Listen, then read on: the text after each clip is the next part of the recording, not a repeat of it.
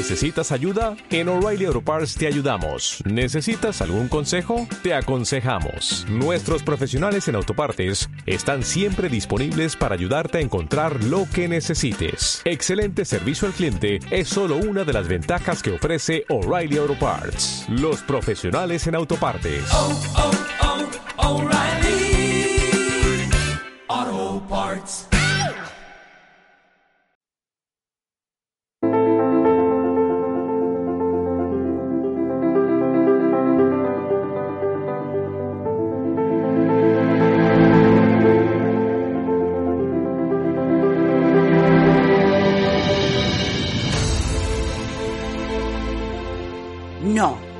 No somos uno más.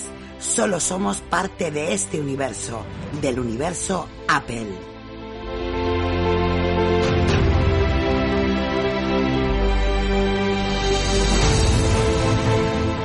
Solo somos fanboys, nada más. No pertenecemos a otra raza que no sea Apple. Ser fanboy no demuestra que seamos un grupo de tontos, sino inadaptados a las normas.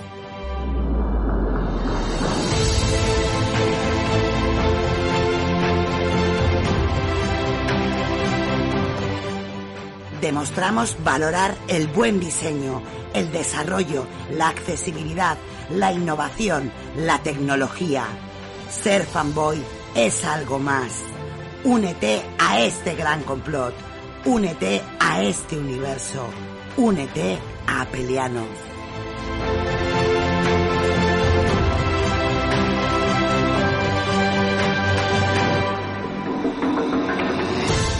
No tengas fronteras, llega más lejos. Utiliza tu imaginación y échala a volar. Rompe las normas, sé tú mismo. No te dejes manipular por nadie, ni por nosotros mismos. Sé original, forma parte de esto.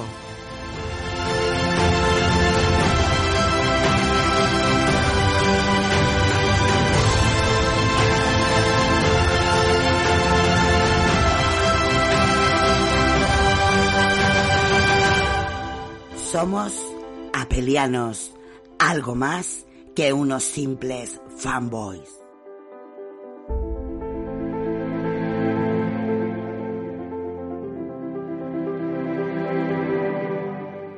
Me llamo Guilherme Rambo y soy apeliano.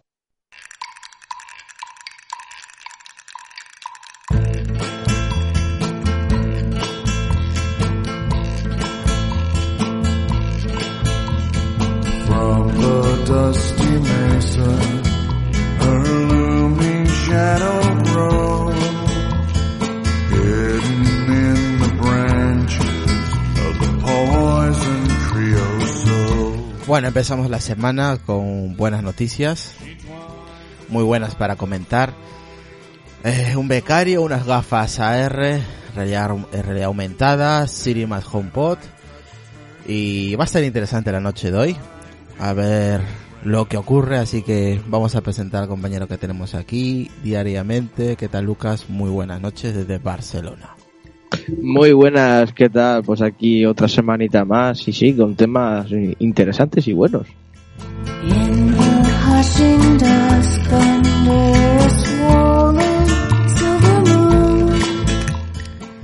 Bueno, Lucas, vamos a saludar a la gente a la gente que tenemos en el chat, a Manu, a Pablo Villar, a Rafa, a David, a Jordi, ¿qué más tenemos? A Oliver, por ahí saludamos a Sonia también, y a la gente que siempre está ahí en el chat de Telegram y en el chat de Apelianos Accesible en WhatsApp, a Jorge, a um, Eugenio, a Carlos Osorio del podcast de Tube, y nada, nosotros empezamos, Lucas.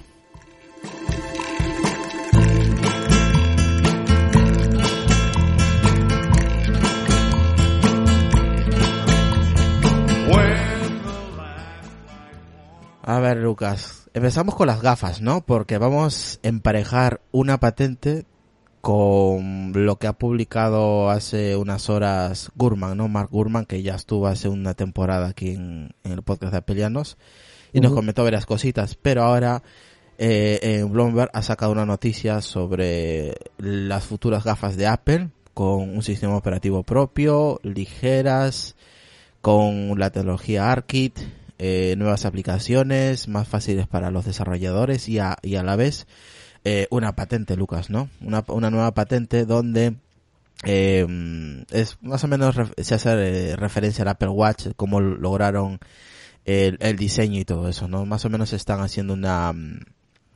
eh, están consiguiendo mimetizar un diseño más elegante con, con, con estas gafas que se supone pues eh, son una patente que aquí os voy a pasar al grupo aquí de, de peleados en, en WhatsApp en WhatsApp perdón en, en Telegram para que veáis más o menos la idea de Apple hacer unas gafas ligeras y que no ocupen tanto, eh, por ejemplo, aquí hace referencia en la, en la patente, dice, no, no se tiene en cuenta una pantalla montada sobre la cabeza, puede ser engorrosa y agotadora de llevar. El uso extendido de una pantalla montada en la cabeza de este tipo de sistemas ópticos puede resultar incómodo. ¿Qué quiere decir con esto? Que Apple quiere reducir lo que es la pantalla, no se sabe si lo logrará, pero es cierto también que esta, mm, estas gafas de realidad aumentada en teoría saldrían eh, el 2000, finales del 2019, principios de 2020, pero eh, hace, no hace referencia, no dice nombres, pero mm, con lo que he comentado hace unos segundos, pues hace referencia mucho a los Oculus Rift y a los HoloLens, ¿no, Lucas? Claro, exactamente, porque este tipo de gafas, las dos últimas que tú has comentado, son eh, súper aparatosas. O sea, Sí. que son una salvajada y eso llevarlo en la cabeza, pues claro, si encima tiene un peso, oye, que pesa 700 gramos, es un peso bastante considerable, ¿no? O sea, es como incluso cuando llevas unas gafas que de pasta o de metal. Las de metal son más finitas y te pueden molestar menos las de gafas, o sea, las de pasta pueden hasta incluso llegar a cansarte de tenerlas encima y, a lo mejor y estamos hablando de, de gramos, que, no es mucha diferencia. Eh, y esto, claro, si son 700 gramos, oye, mm, no vas, no, va- vas- no vas a estar más de 30 minutos y está claro que Apple lo que quiere hacer es que sea que se magnifique todo lo posible y que esas gafas la puede comprar cualquier persona y no llevarla un ratito, 10 minutos o 20 minutos, sino hasta incluso llevarla horas encima, ¿no? Sí, eso, eh, es lo, eso es lo que pretende Apple, que sus gafas se puedan llevar durante el día, ¿no? Y que sea un accesorio más, eh, más accesorio que un Apple Watch, ¿no? Es lo que quiere lograr Apple, al menos es lo que demuestra con esta patente. El tema yo quiero que Apple lo que no quiere pasar lo que le pasó a Google con sus famosas Google Glass, de ir con el- a la calle con unas gafas súper grandes, que la gente se incomode. Hombre, no, no eh, eran, no- a ver, que te corrija, no eran unas gafas grandes, ¿eh? Eran unas gafas normal, pero que tenían ahí un, una mirilla en un lado. Eh, no, no era engorroso, ¿eh? En ese aspecto. Yo te digo que para la gente sí que eran raras, porque, a ver, no, no lo mismo ir con unas gafas de estas que te cubren media cara, que si la- las ahora que vas, las que va a sacar Apple tienen esa forma, porque por lo que yo he leído, eh, pienso que son así, que te cubren parte prácticamente la cara, eh, entonces no sería tan raro, ¿no? Mm, Se ve, hasta incluso con el tema de las gafas hay que es un poco complicado porque es un también lo van a, a mirar mucho como hicieron con, con el Apple Watch. Primero metieron una cosa y luego lo han metido más a la moda. Y con el tema de las gafas es un, eh, que se quiera o no aunque sean de, de realidad virtual o no es un complemento también de moda. Hombre, aquí, ¿Cómo por lo ejemplo, ellos eh, de una manera para que aunque tú vayas a la calle tú también te puedas llevar tus gafas. Y es lo que yo pienso que quiere hacer Apple Hombre, aquí, por ejemplo, Rafa dice las Google Glass molan, un poco futurista, pero estaban chulas. Sí, aparte que solamente estaban en, en fase beta y solamente la- las personas que pagaban 1.500 dólares, si no recuerdo mal, era el precio. Que Eh, yo me refiero que el, el concepto de las Google Glass es, es diferente, ¿no? Es bastante más diferente que las que quiere sacar Apple. Pero yo me refiero sobre todo a lo que era la estructura de las Google Glass. Las que saque Apple van a ser mucho más pequeñas, mucho menos pesadas y sobre todo es que es lo bueno, ¿no? Teóricamente con un sistema operativo propio, con un chip de procesamiento propio. El, el tema es cómo será eso, qué batería tendrá eso, ¿no? O cómo se le implementará a eso una batería. Esa es la pequeña incógnita que más realmente tengo, ¿no? Para que pueda durar bastante más rato esa, esas gafas puestas en, y conectadas. Ese es el tema, ¿no? ¿Qué batería le van a poner? Las mismas pastillas van a ser batería, no lo sé, no tengo ni idea. O sea, esa es mi pequeña incógnita, ¿no? La patente está muy bien porque refleja eso, ¿no? De que no van a como tú has comentado, no son nombres, no ponen nombres, no dicen, no dan mucho dato, pero sí que te deja ver entre líneas directamente que no van a ser unas gafas pesadas, que no- el cristal no va a ser grande, aunque se fuese grande, pero va a ser fino, mm, no va a ser igual como las que has comentado tú, las Oculus y, las Hollow. Entonces, claro, mm, menos tamaño, menos peso, eh, también el coste va a ser bastante menos, porque contra el cristal más grueso y encima con un aumento y no sé qué, no sé cuánto de historias que tienen este tipo de gafas, eh, pues el coste se barata, también yo pienso bastante más. Aunque aquí dice Rafa, no Lucas, imagínate los AirPods donde tiene la batería, pues mira si hay espacio en las gafas. No, si por espacio yo me imagino que sí, sino que los quieren hacer tan ligeros que, eh, claro, eh, y que ocupe toda, más o menos toda la zona de los ojos.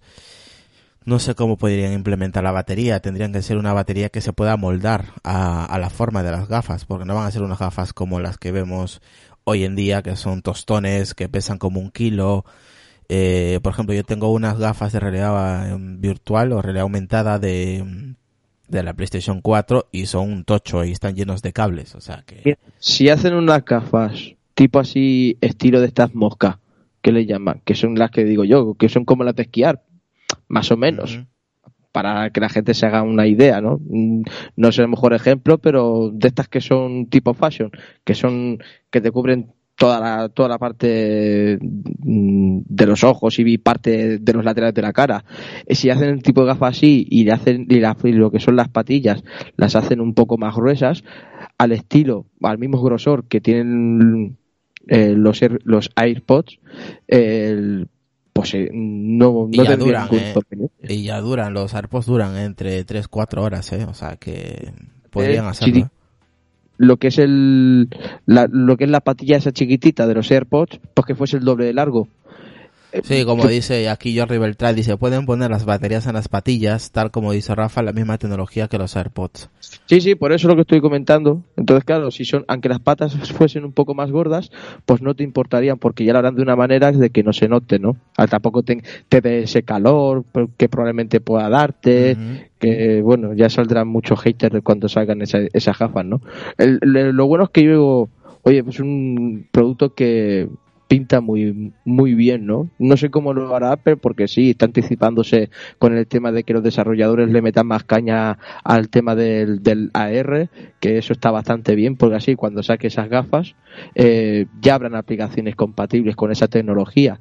Y eh, ahí se está dando cuenta de que, pues decirte algo, con el Apple TV la cagaron porque no había prácticamente aplicaciones y es un mercado ahí que está medio medio. Entonces con, el- con AR tienen que meterle mucha caña antes.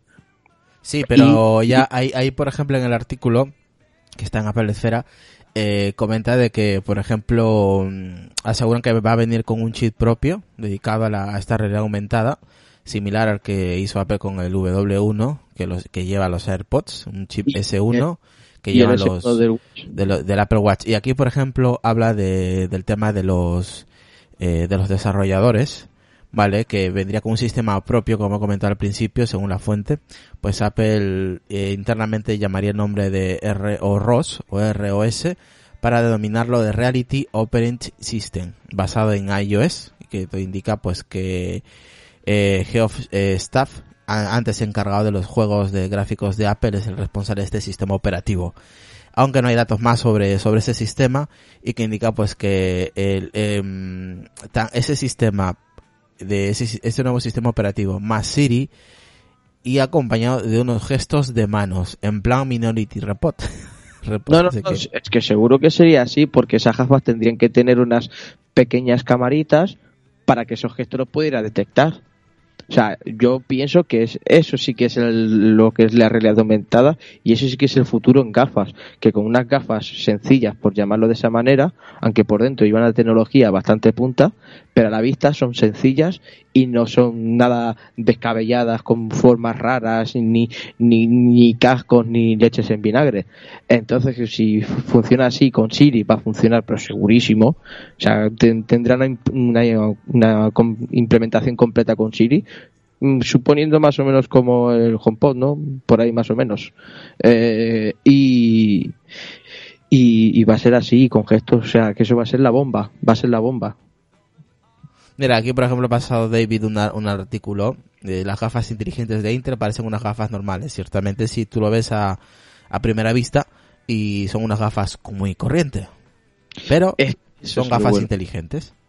Esa- sí, Y o sea, como, y como, y como dice aquí, aquí Oliver, ¿no? Eh, dice, si son de realidad aumentada, tienen que ser unas gafas con las que no te sientas ridículo, que no sientas ridículo por la calle. Claro, es que Apple lo que llevar más lo, eh, lo que he comentado antes, al estilo moda. O sea, para que esa gafa la puede comprar cualquier persona. Claro. Y, seguro, y seguro que saldrán colores también de esas gafas. Porque es un, como será un complemento de moda, pero eh, a, lo- a lo inteligente, las smart glasses, supongo que las llamaría- se llamarían, las gafas como ha dicho tú, Oye, inteligentes. ¿y, y, y por qué no podrían hacer una... Oye, esto es una cosa mía, ¿eh? Que me estoy inventando ahora. Una, unas gafas que se puedan cargar eh, con placas solares, o sea, que tengan eh, las gafas, por ejemplo, en la parte de delante, unas placas que se puedan cargar pues con, con energía solar. Por, por poner un ejemplo, ¿eh? Tonto. A ver, pero mm, es que las plaquitas esas de energía solar, no sé, pues, supuestamente, o supongo que se podrá hacer, no sé. Yo es que no recuerdo cómo son las plaquitas estas solares, si son muy eh, vistosas o, o no, es que no, no lo recuerdo bien ahora. Pero no sé yo si estarían, si estarán bien. Mm, Si las camuflan con pintura y tal, pero claro, tampoco les va a dar entonces la luz que necesitan para cargar Por la eso, batería. por eso, pero a ver, es una suposición. una- a ver, pueden tener placas solares camufladas, obviamente, con otro material encima, o pintura, o lo que sea, para que pueda atrapar la, la luz solar y se puedan cargar, o pueden ser una combinación de que tengan una batería, las patillas, como han, han- han dicho al- hace un ratillo, y a la vez, eh, cuando te quedes sin batería, se recarguen y te den, te den energía. O sea que, mm, no sé, no sé, la verdad que, la verdad que está muy bien. Sí, exactamente. El, tema es mm, cómo se cargarán. También, ¿no? Tendrá un micro eh, Lightning como tiene el Pencil o o tendrás que sacar las gafas y ponerlas en alguna base para que se carguen, que también podrá ser eso. Pues mira, mezclando las patentes, ¿no? La patente esta de adelgazamiento de la pantalla, que es lo que busca Apple en este, en este producto o en Es este se- dispositivo. Eh, llegar a unas, unas gafas puestas durante horas y no solamente unos minutos o un par de horas, sino horas. Es lo que quieren, adelgazar, que no tenga tanta, tanta pantalla, tanta pantalla y que y esa pantalla sea la más ligera posible eh, y que no sea un tostón, que sean unas gafas normales, ¿no? Pero no lo sé, la verdad que claro, es que como veas, depende cómo veas el, el boceto que tiene aquí en la patente, no sé, es un poquito rara la verdad la, las gafas, habría que verlo y me imagino que Apple debe, a día de hoy debe, debe estar probando prototipos a punta pala. Sí, y que segu- eso no lo dudes. Prototipos que- de tiene que tener Apple, vamos. y que, y que seguramente este año veremos un prototipo, una fotografía de una fábrica o de alguien que lo haya filtrado. Ah, eh, vamos, eso me ha puesto yo porque Apple ya está a puntito de caramelo de poder presentar unas gafas de realidad aumentada para finales y principios de este año, ¿no? Es lo que se comenta. Que es- más que este año, para el año que viene. Se comenta que las tendrá listas, pero no se comenta, o sea, entre 2019 y 2020, por lo que está leyendo yo, de que se comenta que Apple sacará estas gafas al mercado, pero mm, no se sabe si será a principios, mediados, finales, mm, no Mira, se sabe. aquí Carla dice, eh, la carga se hará mediante un estuche igual que los AirPods, dicen. Sí, también porque no podría ser una eh, una opción de poder cargar y que se cargue así tan tan tan rápido con los, como los AirPods, porque los AirPods se cargan súper rápido. Aquí dice, por ejemplo, Oliver, dice la placa solar tendría que ocupar mucho. Y se va a ser por inducción y resistente al agua, herméticas al máximo. Sí, sí, eh, ahí estoy totalmente de acuerdo. ¿Qué es lo que voy a comentar yo? La, la carga por inducción. La carga inductiva. Es lo más seguro porque... Como, como el Apple Watch. Eh, sí, exactamente. O el Apple Watch es carga inductiva. Claro, y si tienes la base Ujú. o con cualquier el, base. pro- el o problema, hay eh, yo creo que, a ver, eh, yo creo que estamos más que confirmado Sí. de lo que ha filtrado Mark Gurman en, en, en ese artículo en Bloomberg, más lo que se ha estado comentando en el 2017 sobre estas gafas, más este comentario que dice Tim Cook. En pocas palabras, creemos que la realidad aumentada va a cambiar la forma en la que usamos la tecnología para siempre. Esto Mm. nos da mucha información y nos puede confirmar ya que este a finales puede ser que en septiembre lo presente como en plan lo tenemos, pero lo presentaremos o lo pondremos a la venta el próximo año que será para el 2020 y eh, que es cuando verdaderamente se podrá comprar. Me imagino que va por ahí los temas, pero yo creo que Apple se, se va a tirar ya al vamos al mundo de las gafas de realidad aumentada. Yo creo que cuando presente va, va a ser como un one more thing y va a decir, mira, aquí tenemos estas gafas que van a revolucionar el mundo de la realidad aumentada, pero estará disponible a partir de marzo, por ejemplo, del 2020. Eh, podría, podría ser este movimiento Apple, no sería la primera vez que lo hace. Y el problema que yo le veo a esto es el tema de la batería, a ver lo que dura. Me imagino que la primera versión no durará mucho, como siempre, como en todas las primeras versiones. Y la segunda generación, pues, será pues un, un gran avance también en el tema de la batería. Y aquí a dos años, pues, se puede mejorar el tema de la batería.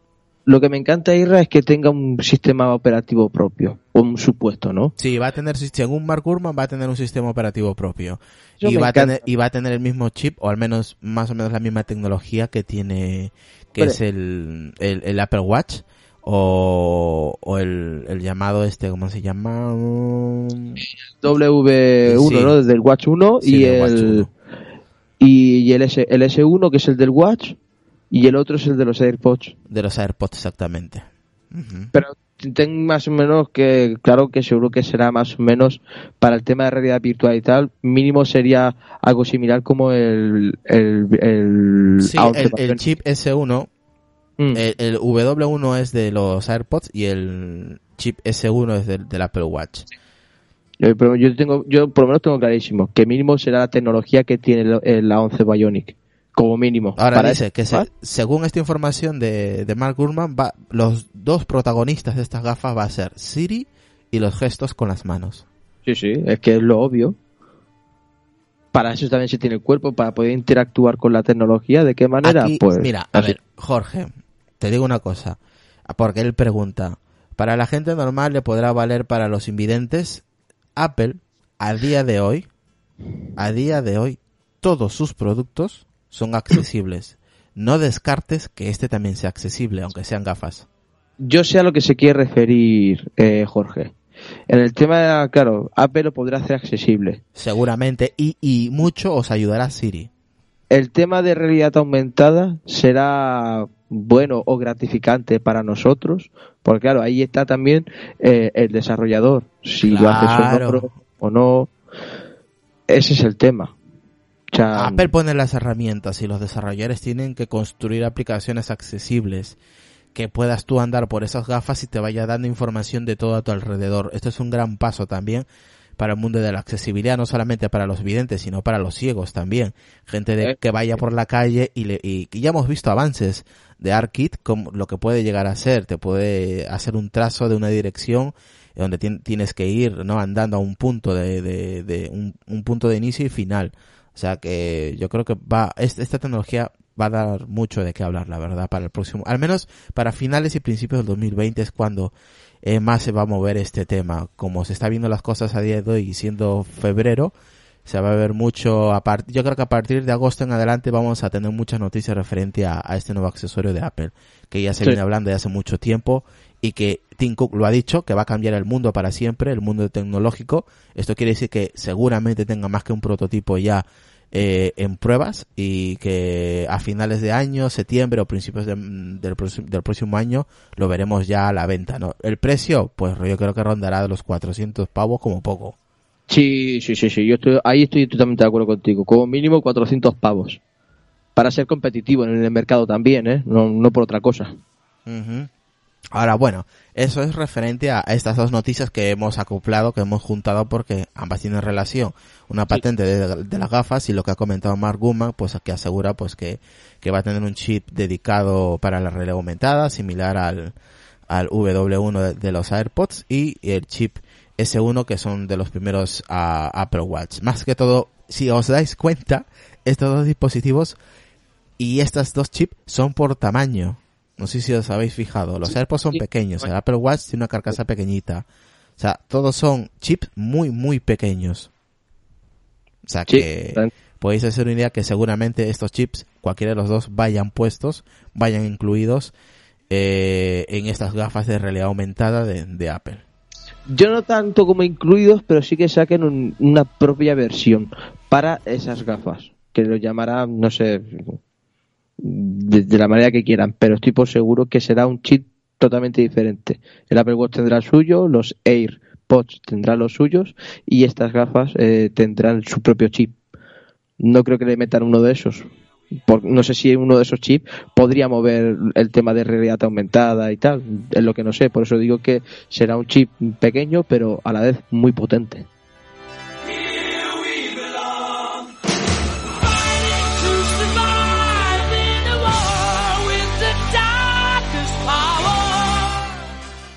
A ver, y esta noticia que vamos a comentar, eh, ya sabéis que el jueves pasado estuvimos hablando sobre lo, lo que se publicó eh, en el código fuente de, de Apple, lo que es el arranque de- del sistema operativo, llamado iBoot. Eh, esencial para el arranque de iOS eh, los dispositivos donde se ejecuta, estamos hablando de, del iPhone, del iPad. Vale, esta noticia hay que yo personalmente lo, lo compartí esta mañana en el grupo y ahí estaban pues eh, Adrián flipando, Chino también comentando que por ahí creo que tiene- tengo su conversación por ahí en el grupo que no vamos que no se lo no se lo cree, ¿no? Dice que él comenta en el, en el grupo dice que no es cierto que fue un ex empleado con años de experiencia junto con personas que trabajaron de manera indirecta y que ahora se dedican al desarrollo de Cydia. Es lo que él comenta. Y Adrián pues también comentó de que no se lo cree, que no se cree esta información, que no se cree que, que no se cree que haya sido un becario que, hay, que ha estado trabajando en Apple y que teniendo pues un grupillo de colegas que trabajan en el mundo del jailbreak, pues para hacer entre comillas un favor de colegas, pues compartió este este código, este este código de arranque de los dispositivos. Yo personalmente estoy de acuerdo con los compañeros. Yo no me creo que haya sido un puñetero becario. Nadie, ni un becario, un becario no puede estar eh, delante de este código. Pero ya os lo digo, no puede estar delante de un código de es estas pueda, características. Venga, Lucas, tu, tu punto de vista, luego doy el mío. No es que no pueda. Yo yo tengo a responder lo que estabas comentando tú. No es que no pueda. Es que un becario no tiene todavía el nivel para estar ahí con ese código. Porque la palabra lo dice. Becario, el que prepara café y hace fotocopia. No va, o sea... mm, mm, Que los cuentos chinos se los cuente a otro Apple. Totalmente in- increíble. No, no me lo puedo creer yo. Yo no me lo creo para nada. ¿Y has acabado con tu comentario? Joder, pero es que, es que solo quería responder a lo que estabas diciendo tú. Vale, mira, a ver. Si es así, es una cagada como un piano, ¿vale? Supongamos que es un becario, que yo personalmente no me creo, y el grupo de, de, podcast, eh, creo que todos ah, hemos, eh, hemos apuntado a la misma dirección, que es imposible que un puñetero becario se haya hecho con el código fuente de arranque de, de, de los, de los dispositivos de iOS, aunque dice Oliver que peores cosas han visto, o que peores cosas se ven, su, su comentario. Estamos hablando de una empresa valorada en muchos y muchos millones, que ahora mismo no me sé exactamente los millones, se puede comprar cuatro veces a sí misma, eh, pueda permitir a un puñetero becario eh, apropiarse de un código fuente de sus sistemas operativos, de sus dispositivos que más venden, en este caso el iPhone, y pueda deshacer y hacer lo que, dé la- lo que le dé la gana y compartirlo a sus colegas y que sus colegas eh, en teoría no iban a, a compartir eh, o a hacer público este código, sino que iba a ser algo secreto y que al final se le fue de las manos y se hizo público en varios foros que ya Manu, nuestro compañero Decar del podcast de, eh, de lo comentó que este código el año pasado ya estuvo por varios foros en 2017 hasta que llegó a Jihad eh, y donde ahí se hizo ya público a nivel mundial. Vale. Eh, ya lo hemos comentado. Es raro. Ahora bien, ya que me, me las habéis puesto a huevo el tema de, de la publicación de este código en Jihad por culpa, en teoría, en teoría, de, de un, de un becario. Este jueves vamos a tener a Gilmer Rambo y le vamos a hacer esa pregunta. Si él cree, como hacker y como desarrollador de, de todos los dispositivos de, de Apple, eh, esa pregunta se la voy a hacer yo eh, y a ver qué me responde. Si él cree que podría ser un becario y, y si es así, pues piensa que es una gran cagada de Apple o deben echar a mucha gente porque yo personalmente no me creo que haya sido un becario. Eh, así que se lo preguntaré y a ver qué me contesta. Así que estaré en directo. Esta, esta vez será en inglés y en español.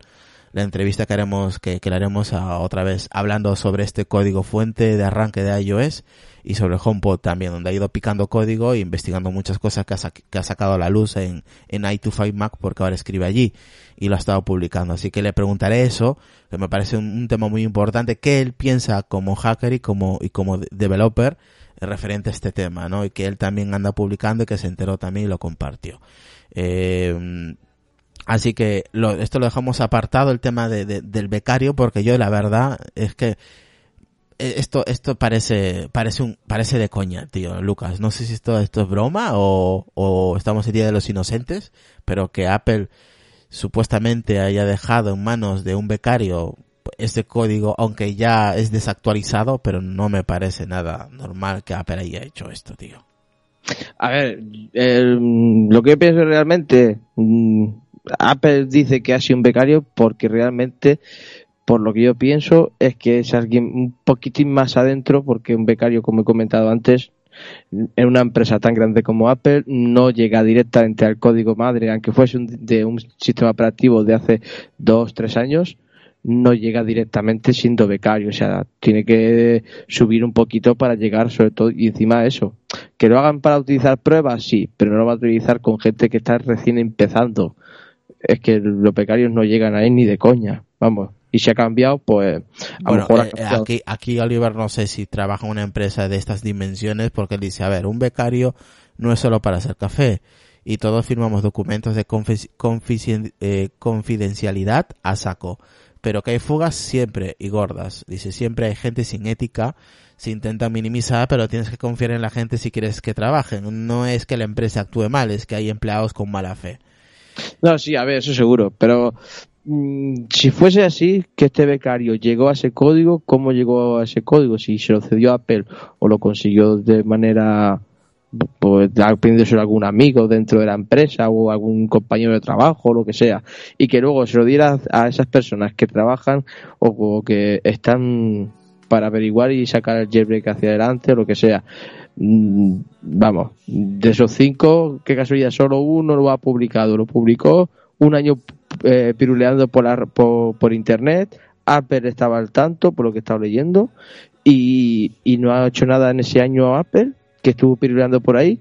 Ahora que sale a la luz, que se ha magnificado y se ha hecho bastante más conocido, ahora es cuando, venga, vamos a cortar cabeza porque nos la están pidiendo.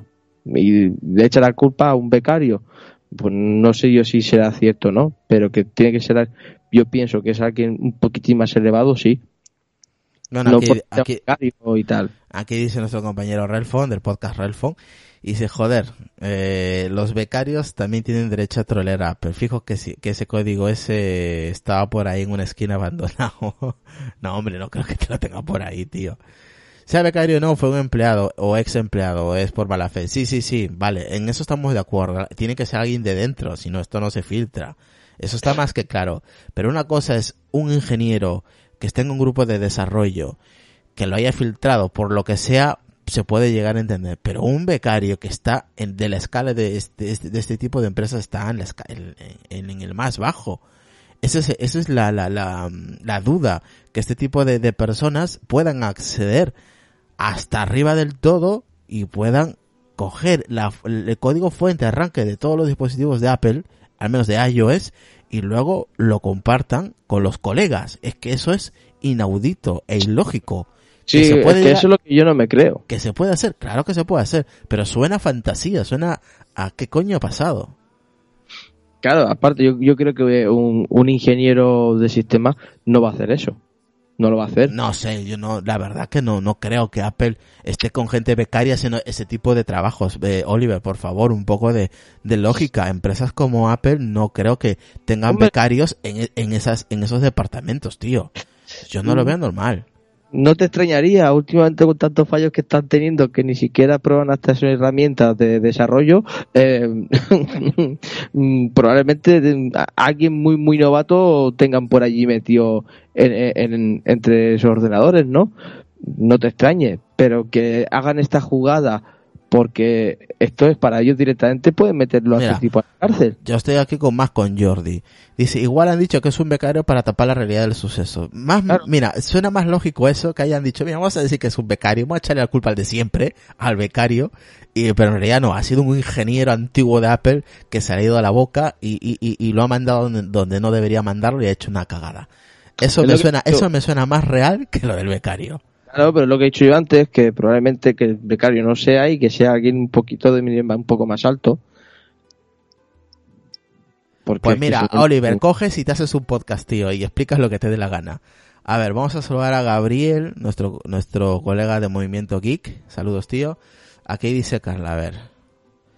Eh, según Apple ha sido un becario, ahora entendemos por qué a ellos va tan mal, porque no lo ha visto, eh, por lo visto son los becarios que se- lo están haciendo. No, tampoco es eso, eh.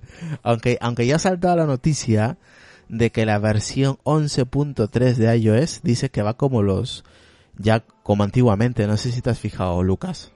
Sí, algo he visto por ahí, ¿no? Que vuelve otra vez a, a, a funcionar bien, pero bueno, las betas siempre funcionan bien. eh, luego, cuando sale la versión oficial, a ver cómo está el sistema, ¿no? Ahí se verá cómo está el sistema cuando salga la versión oficial, porque yo las últimas betas que estuve probando, las de iOS 11, eh, coño, iba bastante mejor en la beta que en el dispositivo en sí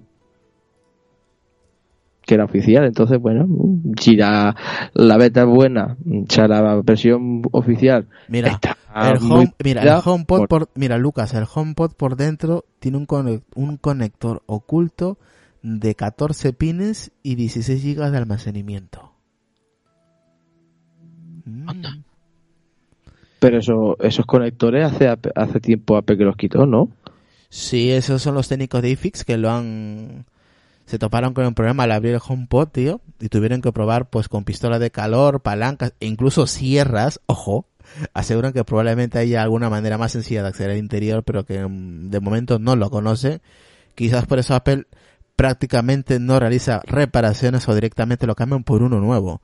Similar pues a lo que le ocurre al Apple Watch. Dice, una vez abierto encontraron un conector, tío, secreto de 14 clavijas, tío. Aquí os paso la imagen de, de cómo está desmontado totalmente el HomePod. Eh, aquí dice, por ejemplo, que con, eh, con, eh, este conector que Apple utilizará para, para probar el HomePod, programar o realizar diagnósticos internos. Eso sí, el conector se encuentra debajo de la capa de adhesivos importante. También dice que también aquí seguramente venga con un giga de RAM. Lo que sí está confirmado es que el almacenamiento es hasta un total de 16 gigas. ¿Para qué tanto? Si prácticamente siempre está conectado a internet, lo que se preguntan por aquí eh, es una música, se no almacena música offline. Se supone que no, que no hace falta que lo que lo descargues, sino lo puedes lo puede- puedes escuchar la música a internet, ¿no? Bueno, pero si tiene gigas que t- t- también tendrá la opción de descargar la música en, en el HomePod y poder escucharlo sin internet. Porque Y- sería lo lógico. Y si te vas a un sitio y no tienes internet, ¿qué haces? No puedes escuchar música, pero si la tienes descargada, sí. Sí, también, es- eso es cierto. Pero Exacto. bueno, que tiene 16 gigas de almacenamiento, o sea que sabes dónde están los 16 gigas. Ya los han, ya los han encalomado. hemos retornado los 16 gigas. Cago en. Aquí dicen, a ver los comentarios. Irra, ¿cuándo te llega el HomePod? Todavía no lo he comprado. está, está muy chungo. A ver cuándo lo puedo comprar. Una pregunta muy simple, chicos. ¿Cuál es el problema de la filtración? ¿Que se sepa el código fuente o que ahora en adelante se, eh, se abra el hermetismo de la manzana? No, es... eh, a ver, ese código está desactualizado, tiene muchas capas de seguridad, o sea que poca cosa pueden hacer con ese código. eh, eh, lo que más es grave es que se haya filtrado desde dentro. Eso es lo más grave. No lo que contenga el código, porque en realidad es un código de hace tres años, básicamente. Eh, que ya lo hemos explicado el jueves pasado. Y el problema es cómo cojones ha llegado a filtrar eso. ¿Un becario? ¿Estáis seguros que es un becario? ¿O, alguien- o un ingeniero importante de Apple? Alguien importante del círculo importante. Ese Yo es no creo que sea tan importante. ese es el problema que yo le veo. No tanto el, el código en sí, aunque el jueves que va a venir Gil, Gil- eh, Guillermo Rambo, pues le vamos a preguntar que si verdaderamente a él le parece uh, importante que se haya filtrado el código o, o más importante quién lo haya filtrado, ¿no? Que son preguntas que se le va a hacer en, en directo en, en inglés y que la, la, la traduciremos, obviamente, lo que él nos, nos responda. Porque es interesante ese, cómo lo ve su punto, ¿no? Como hacker y como desarrollador. Va a estar interesante, desde luego. Exacto.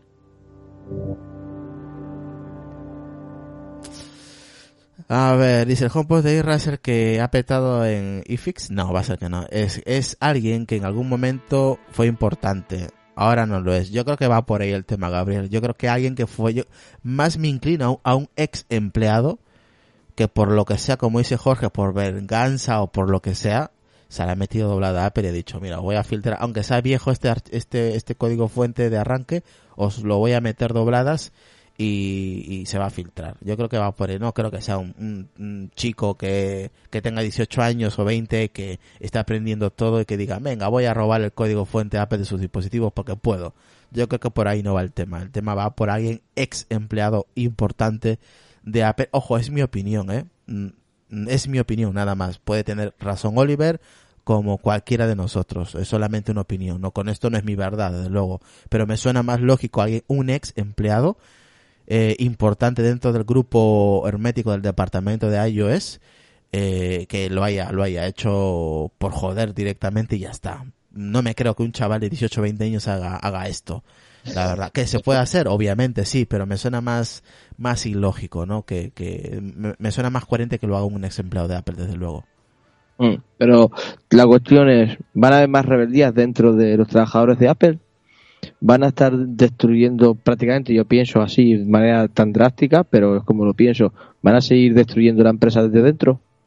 Porque mm, es una de las maneras de desmoronar un poquito la empresa. Sobre todo por muchas ganancias que tengan, pero si por dentro tienen problemas de rebeldía de sus trabajadores que eh, hacen estas cosas, eh, están prometiendo, a ver, ya sé que tiene muchas capas de seguridad el, el iBot que, que pusieron al de ahora, ¿vale? Pero también, que es lo que se comenta también y lo que se ha comentado y lo que yo he visto en los artículos, de que eh, lo pueden utilizar también para intentar a ver si pueden llegar a hacer algún jailbreak ahora en iOS 11, ¿no? Lo tendrán bastante difícil, pero esta gente, como no se cansan nunca, siguen probando y pueden encontrar algún bug que exista actualmente y por ahí colarse, ¿no? Mira, y vamos, Lucas. el teléfono. Vamos, vamos a acabar con esta noticia que está alojada en applecoding.com que os recomiendo que leáis ese artículo que también lo vais a tener en la descripción del episodio. Lo vamos a, a- a comentar rápidamente, ¿vale? Que este artículo lo ha hecho nuestro compañero eh, de, de Apple Cody, ¿vale? Julio. Eh, que, ¿Qué dice? Vale, vamos a resumir este artículo. Según Bloomberg, Craig Federich, máximo responsable de software de Apple, ha cambiado la estrategia de la compañía para garantizar la calidad de los desarrollos y software de la compañía. Ahora los ingenieros tendrán la potestad para retrasar lanzamientos si no están preparados y decidirán cuándo algo está preparado para ser lanzado al público. Unido a varios cambios de organización interna, Apple abre una nueva etapa adaptada a la actual escala que garantiza que no volverían a repetirse fallos como lo sucedió en los últimos meses con las últimas versiones de iOS y de MacOS. Esto es el resumen del artículo de nuestro compañero y que os aconsejamos que vayáis y eh, leáis el comentario, el, artículo. Dice, este cambio se debe a que Apple ha empezado a darse cuenta de que los calendarios no pueden ser cumplidos y los contenidos no, los contenidos son lanzamientos con fallos, lo que anteriormente no sucedía cuando Apple era una compañía más pequeña con menos ingenieros, cierto, y compradores y productos que gestionar. Así que, ojalá, ojalá sea verdad. Esto, bueno, se- esto no es que sea verdad, es que lo ha dicho Fred, eh, lo ha dicho, que va, va a cambiar todo eh, el departamento de iOS y que los propios desarrolladores o los propios ingenieros que se encargan de desarrollar el sistema operativo, ellos van a decidir cuándo esté listo para poder lanzarse correctamente y sin fallos iOS para los clientes.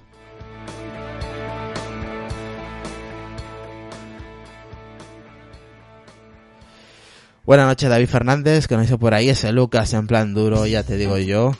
Bueno, oye, yo para terminar por lo que por- para, para, para comentar lo que tú has comentado ahora, ¿no? Para que la redundancia, yo creo que eso sí que es un alivio eh, para los desarrolladores de trabajar un poco más tranquilos, más a lo que les gusta a ellos y no con tanto estrés, porque eso provoca también esas rebeldías contra Apple, ¿no? Eh, es una manera también de usar esas rebeldías. Si lanzas un sistema operativo un poco más tarde, pero lanza bien pulido, ese desarrollador o ese eh, ingeniero de, de sistema eh, ha trabajado con mucha más calma, mucho más calmado y muchísimo mejor. Y yo creo que eso se gana. Puedes tar- tardar en publicarlo o en tenerlo listo, pero se gana en calidad y eso es lo que realmente se, se echa un poquito de menos. Y ellos, que son los que están trabajando ahí todos los días me- picando el código, pues seguro que estarán un poco más relajados si encima tienen, eh, antes a lo mejor tenían voz, pero no tenían voto, ahora tienen voz y voto, entonces yo creo que es un, un relajo para ellos. Pues eso, aquí por ejemplo dice Carla, eso tenían que haberlo hecho allá hace tiempo y no tocar el software a medio, y no sacar el software a medio hacer. Dice Jorge, pues eso es lo mejor que ha hecho Apple en los últimos meses o años y la cosa no está bien hecha, pues no se saca. Y aquí dice pues el- un subtítulo de- del artículo que dice, el equipo de ingenieros decidirá cuándo incorporar una nueva función o no. Me parece cojonudo, la verdad, me parece muy bien. Sí, sí, totalmente correcto. Me parece muy bien y espero que lo hagan de esa manera. Que a nosotros verdaderamente no da igual cuando lo lancen, la cuestión es que cuando lo lancen, lo lancen en condiciones. Mm. Y ya está, eso es lo que queremos, o sea, que lo lancen en condiciones, no, no queremos más. Pues nada, Eso. Lucas. Ya vamos cerrando el podcast, tío. ¿Ya? Ya. Ya se nos ha pasado la hora, tío. que sí, Hostia. que ya son- van a ser las 12 ya en nada. Eh, ah, pero ¿a quién se le ocurre utilizar el- el- la aplicación de podcast nativa Relfos? Es una mierda. Utiliza Pocket Cast, joder. Oye, que está bien la nativa. Ah, funciona como el culo.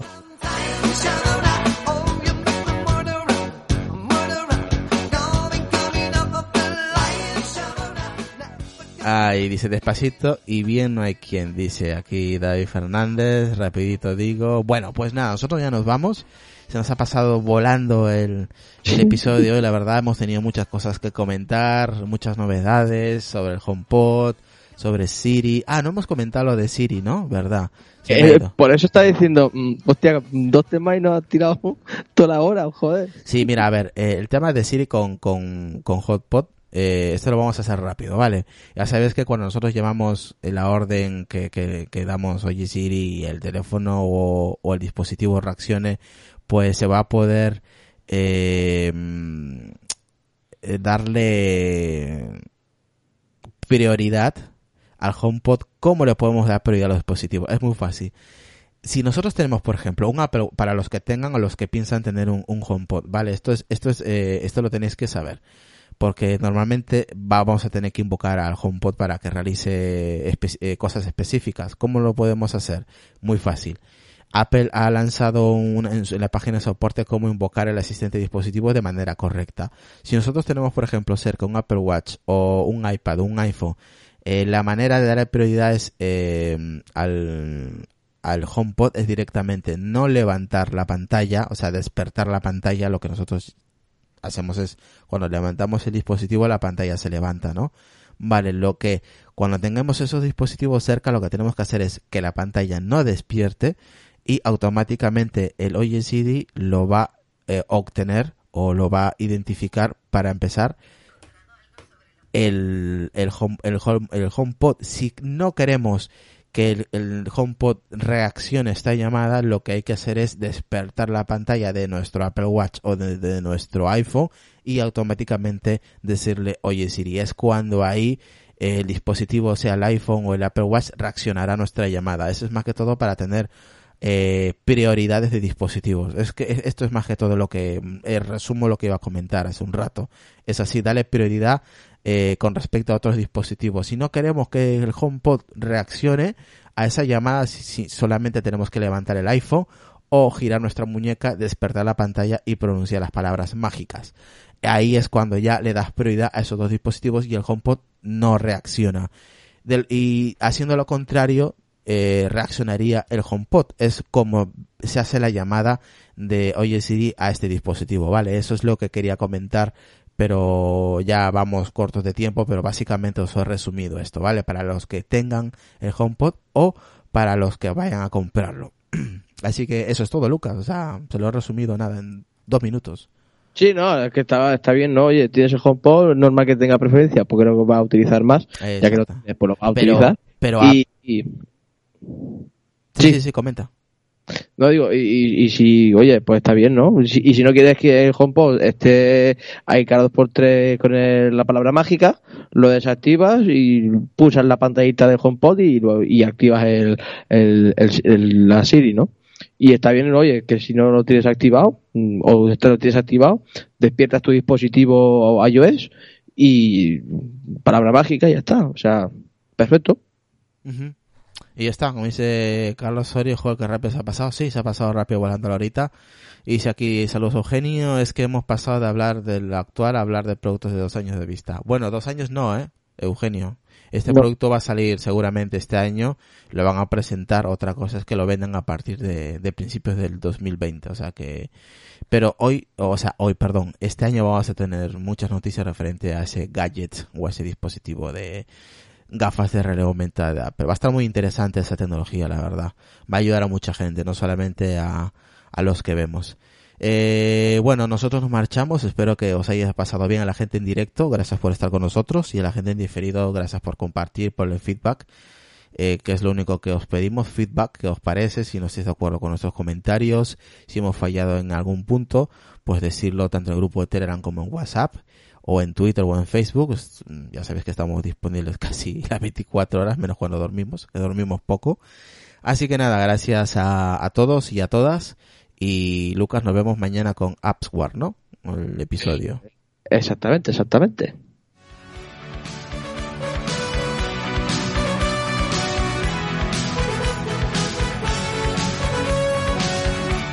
Y nada, solo por ahí a José Casais también, que nos dice buenas noches. Así que Lucas, redes sociales y podcast, que nos vamos ya.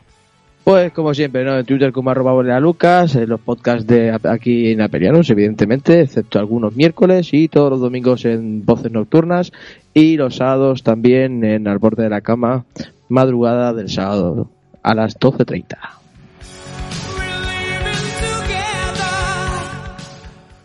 Y nada, pues pues pasarla bien, disfrutar del día, de la tarde, de la noche y nosotros pues como siempre a las 11 de la noche, mañana toca Appsware, hablaremos de aplicación. Va a estar muy interesante porque nos va a, nos va a acompañar Jordi Beltrán y nos va a comentar de cómo, si soy de Android y me compro un iPhone, cómo paso esas conversaciones de chat a mi iPhone. Está jodido, ¿eh? Pero él ha encontrado la forma. Así que nos ayudará pues con qué programa lo has hecho, con qué, con qué aplicaciones lo ha hecho. Va a estar, va a estar interesante. Así que nos vemos. Pasarla bien. Hasta pronto. Chao Lucas. Nos vemos mañana, tío. Chao, gente.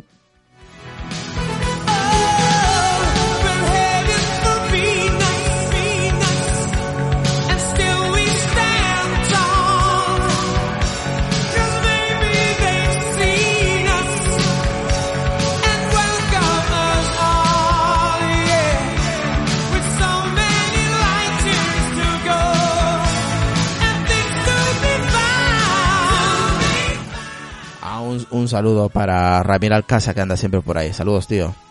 Saludos a Rafita, Mistega, a Sony, a todos, a todos y a todas. Chao.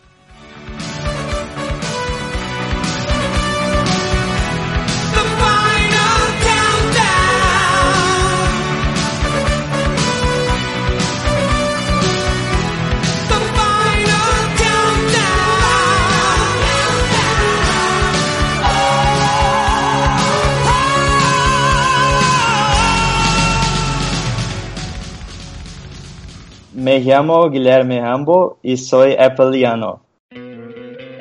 ¿No te encantaría tener 100 dólares extra en tu bolsillo? Haz que un experto bilingüe de TurboTax declare tus impuestos para el 31 de marzo y obtén 100 dólares de vuelta al instante. Porque no importa cuáles hayan sido tus logros del año pasado, TurboTax hace que cuenten. Obtén 100 dólares de vuelta y tus impuestos con 100% de precisión. Solo con Intuit TurboTax. Debes declarar para el 31 de marzo. Crédito solo aplicable al costo de la presentación federal con TurboTax Full Service. Oferta sujeta a cambios o cancelación en cualquier momento.